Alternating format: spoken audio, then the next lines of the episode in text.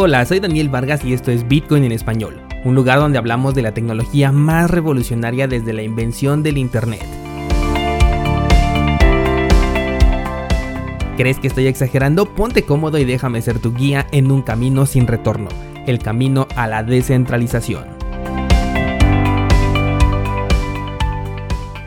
¿Qué tal descentralizado? ¿Cómo estás? Hoy es martes 12 de agosto de 2020. Yo soy Daniel Vargas, fundador de cursosbitcoin.com y es hora de platicar sobre las noticias cripto del día. Comencemos por hablar un poco sobre el oro, un metal que la verdad no le doy tanto seguimiento, por eso es que no me di cuenta que el día de antier tuvo una fuerte caída y como ya podemos ser testigos, esto también ha afectado directamente a Bitcoin. De hecho, si te das cuenta y puedes analizar ambos gráficos, son bastante parecidos. Cuando el oro alcanzó su nuevo máximo histórico, Bitcoin ya estaba también buscando superar los 12 mil dólares y ahora que cayó, bueno, pues parece que Bitcoin está buscando una zona de soporte fuerte para poder tomar impulso a partir de ahí. Ayer comentábamos que no había mucho movimiento en el precio de Bitcoin y que todo podía pasar por el punto en el que se encontraba. Y bueno, tal parece que la decisión del precio fue buscar más fuerza un poco más abajo. Si estás buscando precios más bajos, probablemente este sea un buen momento para colocar un par de órdenes por si el movimiento llega a ser bastante rápido, pues la posibilidad de que busquemos nuevos mínimos cada vez la veo más remota. Hay que estar pendientes con la zona de los 11.200 y los 10.800 que son soportes importantes. Pasando ya a las noticias, acabo de encontrarme con un nuevo exchange para el mercado mexicano que por las divisas que encontré en la plataforma veo que también está disponible en otros países de América Latina, así que también puedes checar esta plataforma. Se trata de Mexo, el cual oficialmente busca entrar al mercado mexicano el día 20 de agosto. Estamos a tan solo 8 días de poder ver esta plataforma. Por ahora solamente se puede acceder a través de una invitación VIP, la cual ya he solicitado, pero al momento de grabar este episodio aún no tengo respuesta. Esto es una buena noticia, o sea, es un exchange totalmente centralizado, lo sé, está a la par de Bitso, de Volabit y de Taurus, que son los otros exchanges que ya operan aquí en México. Pero sin duda tener diferentes alternativas me parece excelente y siempre la competencia trae grandes beneficios para nosotros los usuarios. Por supuesto que ya sabes que la mejor manera de obtener tus bitcoins no es a través de una entidad centralizada que está obligada a compartir tus datos con el gobierno. Pero sobre todo si eres nuevo, estas alternativas son sin duda las más sencillas e intuitivas para utilizar y seguramente también puedes utilizarlas para cobrar tus ganancias una vez que termine este bull run. La plataforma es bastante limpia, me gusta bastante el aspecto y algo que pude notar es que puedes hacer trading tanto con Cardano como con Dogecoin, dos proyectos que tú ya sabes perfectamente que yo sigo de cerca ¿Y por qué te lo menciono? Simplemente porque si es que existe la posibilidad de comprar y vender directamente estas dos criptomonedas puntualmente utilizando pesos mexicanos o en su defecto dólares, creo que será una plataforma a la que ya le definí un uso en el futuro desde este momento. Y de ser así, por supuesto que te lo voy a hacer saber por este medio cuando pueda ahora sí comprobarlo. Si me mandan la invitación para poder hacer el preregistro, ya les estaré contando mis impresiones sobre la plataforma de lo contrario, tendremos que esperar a la salida oficial el día 20 de agosto para ver qué nos puede ofrecer a diferencia de sus competidores. Lo que puedo ver desde ahorita es que ofrecen trading tanto en spot, que es la forma tradicional de compra y venta, también ofrecen compra y venta a través de contratos, intercambios peer-to-peer y órdenes OTC, que significa eh, fuera del mercado. Lo ideal sería que tanto las peer-to-peer como las OTC fueran sin registro de Know Your Customer, pero ya aquí creo que le estoy pidiendo demasiado a un proyecto que de origen es centralizado. De cualquier forma, si la quieres pasar a checar, te dejo el enlace en las notas de este programa. La siguiente nota nos trae de nuevo al señor Adam Back al escenario. Después de su polémico tweet de la semana pasada donde lo veíamos colocar tanto a Ethereum como a Cardano frente al mismísimo señor Ponzi y al nivel de estafas icónicas del sector como OneCoin y Bitcoin. En esta ocasión demuestra su maximalismo este señor ya que está declarando que no se necesita de ninguna otra criptomoneda.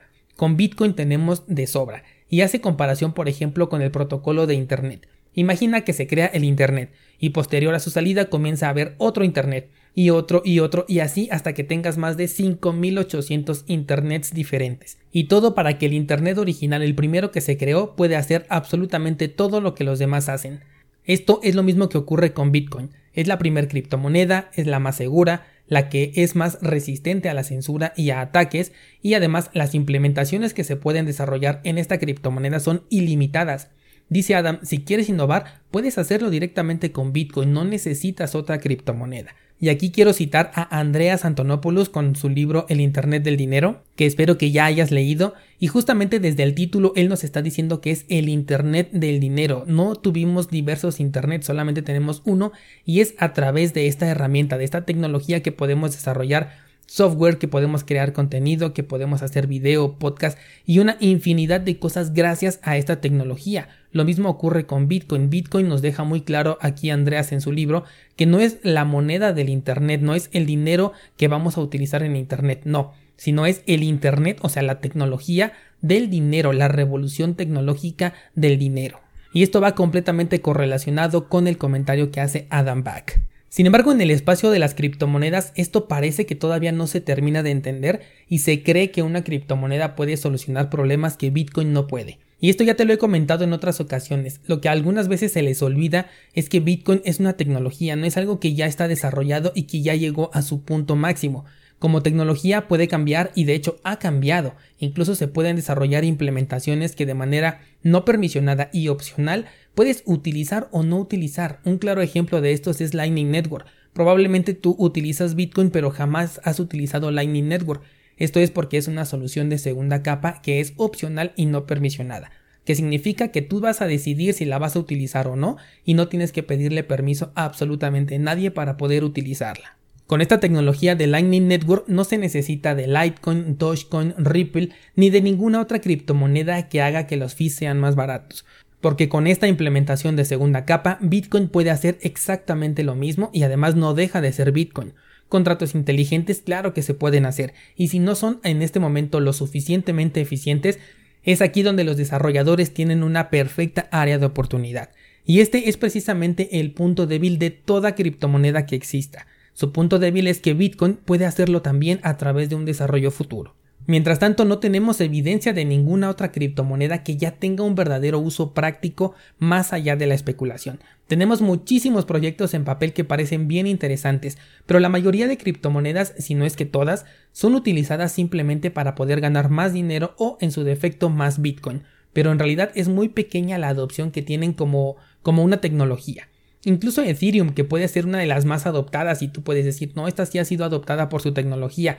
La verdad es que no, porque con Ethereum se hicieron las ICOs y ahora se está haciendo DeFi. Ambas han sido enfocadas en simplemente obtener más dinero. Ninguna resuelve verdaderamente un problema. Esto nos lleva nuevamente a que las criptomonedas son un experimento, hay una burbuja alrededor de estas y Bitcoin en cualquier momento podría dejarlas obsoletas. También Adam habló sobre una posible reaparición de Satoshi Nakamoto como una mala idea. Sin duda tendría un efecto en el precio de la moneda, ya también lo hemos platicado aquí en el podcast, pero creo que este efecto sería únicamente temporal. Aunque él, o sea, Satoshi Nakamoto vendiera su millón de criptomonedas, solo querría decir que alguien más las compró y punto, simplemente cambiaron de manos. El desarrollo de Bitcoin ahorita ya se encuentra tan descentralizado que ni siquiera una acción descabellada por parte del creador le haría recuperar ese poder. En otras palabras, Satoshi Nakamoto es incapaz de recuperar el control de Bitcoin. La siguiente nota descentralizado me parece de lo más interesante porque se trata de un artículo oficial del gobierno de Argentina que ilustra a los ciudadanos sobre qué son y cómo utilizar las criptomonedas. Un dato bastante interesante sabiendo que Argentina tiene un problema de superinflación y que incluso ha puesto medidas estrictas para el acceso a monedas extranjeras, criptomonedas incluidas, para sus ciudadanos. Te soy sincero, cuando leí el titular por la mañana dije, esto es una campaña de doble filo. Por un lado compra criptomonedas y por el otro nos vamos a enterar de quiénes las están comprando y va a haber represalias. Pero cuando ya me puse a investigar bien el artículo para poder grabar este episodio, me sorprendí de lo que encontré y te voy a decir por qué. De primeras te cuento que el artículo oficial ya no está en la página, ya lo quitaron, ¿por qué? No lo sé. No pude acceder a él en el momento en el que yo ya quería investigar, pero como causó mucha polémica, que yo creo que por eso lo retiraron, pues me fue muy fácil encontrarlo en otros medios del sector. Entonces, lo que vi en este artículo es información completamente neutra para un lector novato. Es decir, te cuentan sobre las criptomonedas más bueno, no les voy a llamar importantes, sino las, que ocupan los primeros puestos en el CoinMarketCap, las enlistan aquí en este artículo, te cuentan por ejemplo que para poder comprar criptomonedas hace falta un exchange y que se puede utilizar tanto servicios centralizados como intercambios entre personas, lo cual obviamente ocurriría sin que el gobierno se pudiera enterar, y también puedes ocupar soluciones del tipo de local bitcoins, que como ya sabemos ya no es para nada descentralizado, pero representa una opción de compra peer-to-peer. Del mismo modo te habla sobre tener tus criptomonedas de forma segura, te habla de carteras frías, el cuidado de tus llaves privadas e incluso de los usos más populares que tiene Bitcoin, como comprar y vender productos y servicios, viajes, ahorros, inversiones e incluso donaciones a causas sociales o fundaciones sin ánimo de lucro. Esto último seguramente por el tema de Wikileaks. En fin, son recomendaciones completamente adecuadas y de las que seguramente te sonaron varias porque yo mismo te las he recomendado en este podcast y es ahí donde exactamente me extraña, porque no te está hablando sobre restricciones, regulaciones, impuestos o sobre que son malas a diferencia de casi cualquier otro país. Esto me deja pensando, ¿es esta una declaración de bancarrota oficial por parte del gobierno? Se trata de una alerta para sus ciudadanos de que las cosas, a pesar de que ya saben que están mal, se van a poner peor. ¿O por qué sacarían este artículo que desde mi perspectiva es bastante neutro?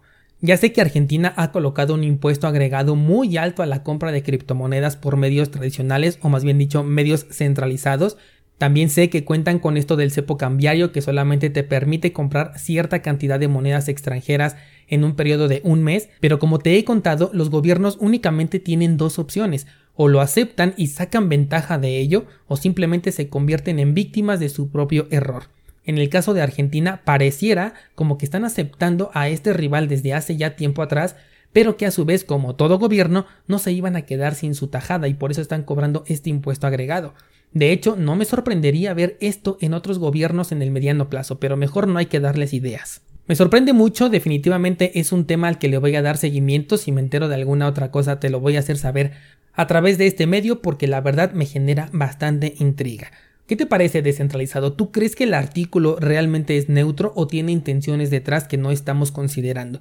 Cuéntamelo en los comentarios de las plataformas que así lo permiten y yo te espero mañana por aquí para contarte más sobre el mundo de las criptomonedas.